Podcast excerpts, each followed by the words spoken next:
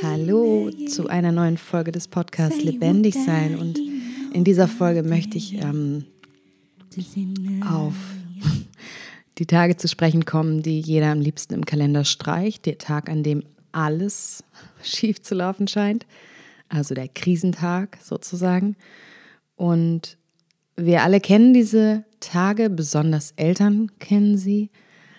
Mm, und da gibt es meistens diesen kleinen Aufhänger und dann beginnt es wirklich immer nur noch schlimmer zu werden. Also irgendwie, ich, einer äh, jammert darüber, dass er seine Schuhe nicht angezogen kriegt. Ähm, der dritte ist gestresst, weil er irgendwie schnell los möchte.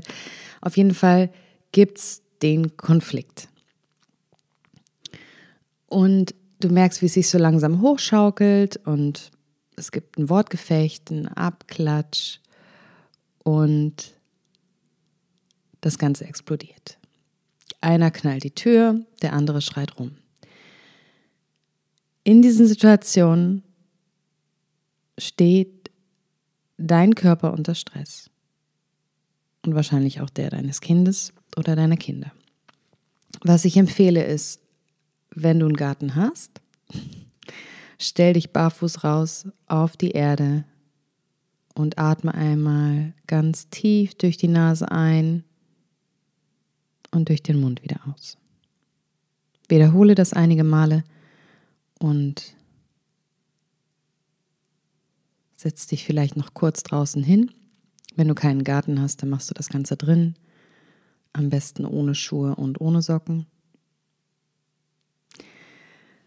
Es gibt diesen kleinen Moment, in dem es dir bewusst wird, dass die Situation gerade umgeschlagen ist und dass du dich jetzt auf gefährlichem Terrain befindest. Ja, dass es sozusagen nur noch Verlierer geben kann. Und das ist der Moment, in dem du merkst, okay, ich ziehe mich kurz zurück.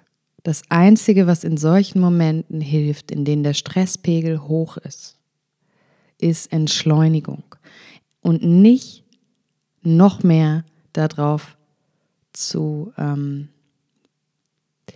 zu vermerken, dass die Uhr stetig tickt.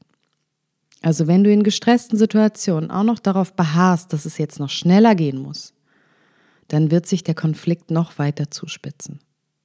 Das Einzige, was hilft, in Situationen, in denen du merkst, ich bin gestresst, ist zu entschleunigen. Und auch wenn das Kind schon in den Brunnen gefallen ist, ich nenne es überspitzt, schon gefallen ist, wenn ihr schon einen Konflikt hattet, ist es wichtig, in diesem Moment innezuhalten. Jeder für sich aber du bist der Erwachsene oder die Erwachsene. Du ziehst dich zurück. Wenn dein Kind fragt, sagst du, ich atme kurz, ich komme gleich. Ja, du ziehst dich zurück und machst sozusagen wie ein Systemreset. Ja, dein Körper ist in Alarmbereitschaft und das Einzige, was hilft, ist, damit du da jetzt wieder rauskommst, ist, dass du dich mit dir verbindest und tief atmest.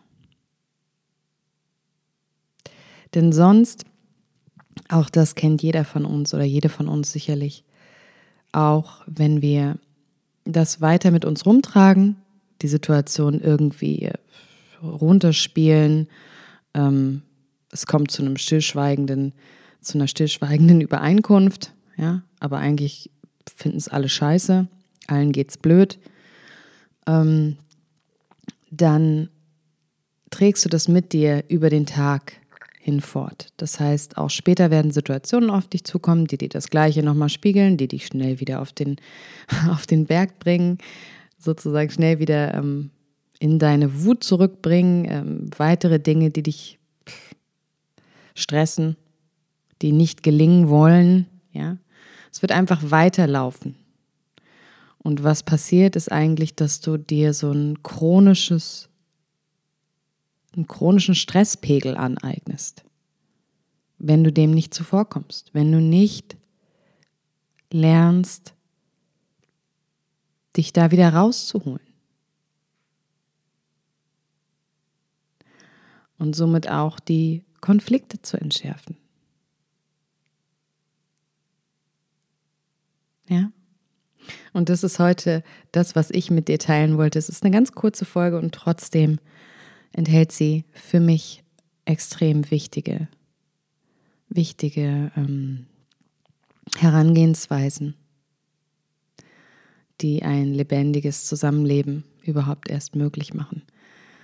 Denn Konflikte gibt es immer und auch Stress gibt es immer irgendwann mal, besonders im Zusammenleben von vielen Menschen. Und ja, ich wünsche mir einfach, dass das anders stattfindet. Und ich weiß auch von mir, dass das anders stattfinden kann, wenn ich die Verantwortung dafür übernehme und meinen Beitrag leiste, indem ich auf mich acht gebe und zur Entschleunigung einlade. Ja, das war es auch schon zur heutigen Folge und ich würde mich freuen, wenn dir der Podcast ebenfalls gefallen hat oder du ihn teilen magst. Über Kommentare oder eine Bewertung würde ich mich freuen.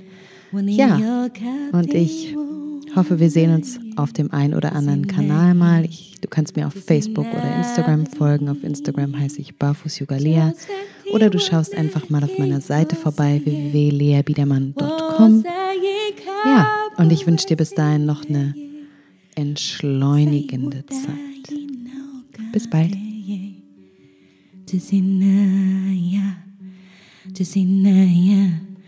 When